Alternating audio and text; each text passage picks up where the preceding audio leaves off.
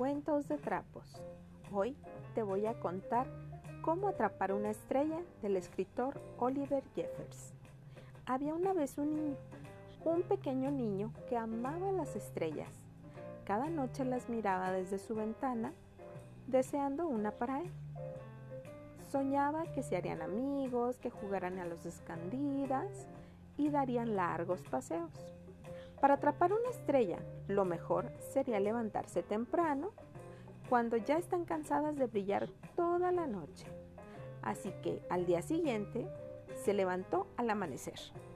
Como no había estrellas a la vista, se sentó a esperar a que apareciera alguna.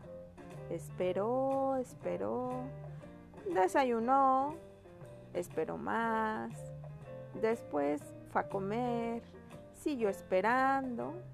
Por último, justo antes de que se ocultara el sol, el niño ¡ah! vio una estrella y brincó para alcanzarla, pero no podía saltar tan alto. Él pensó que estaba más cerquita.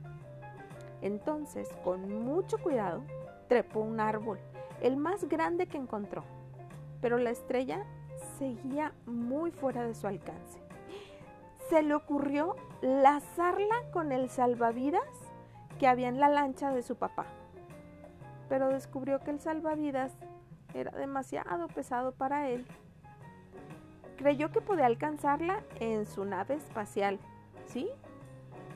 Pero su nave espacial no tenía gasolina, pues el martes había bajado a la luna.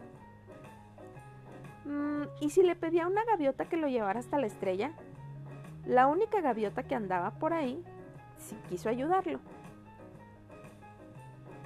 Pero cuando el niño se subió, ay, era muy pesado para ella, así que pues se tuvo que bajar y no alcanzó su estrella.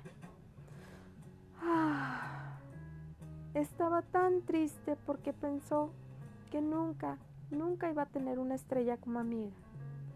En esos momentos estaba junto al mar y vio que algo flotaba en el agua. Era la estrella más hermosa, una estrella bebé.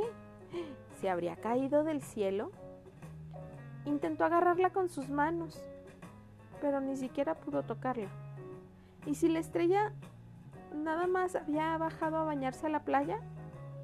Fue corriendo a buscarla. Esperó, esperó y volvió a esperar.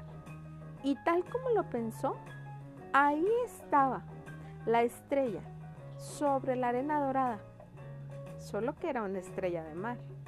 Pero no importó, porque al fin nuestro pequeño amigo había conseguido una nueva amiga, una pequeña estrella solo para él. Cuentos de trapos.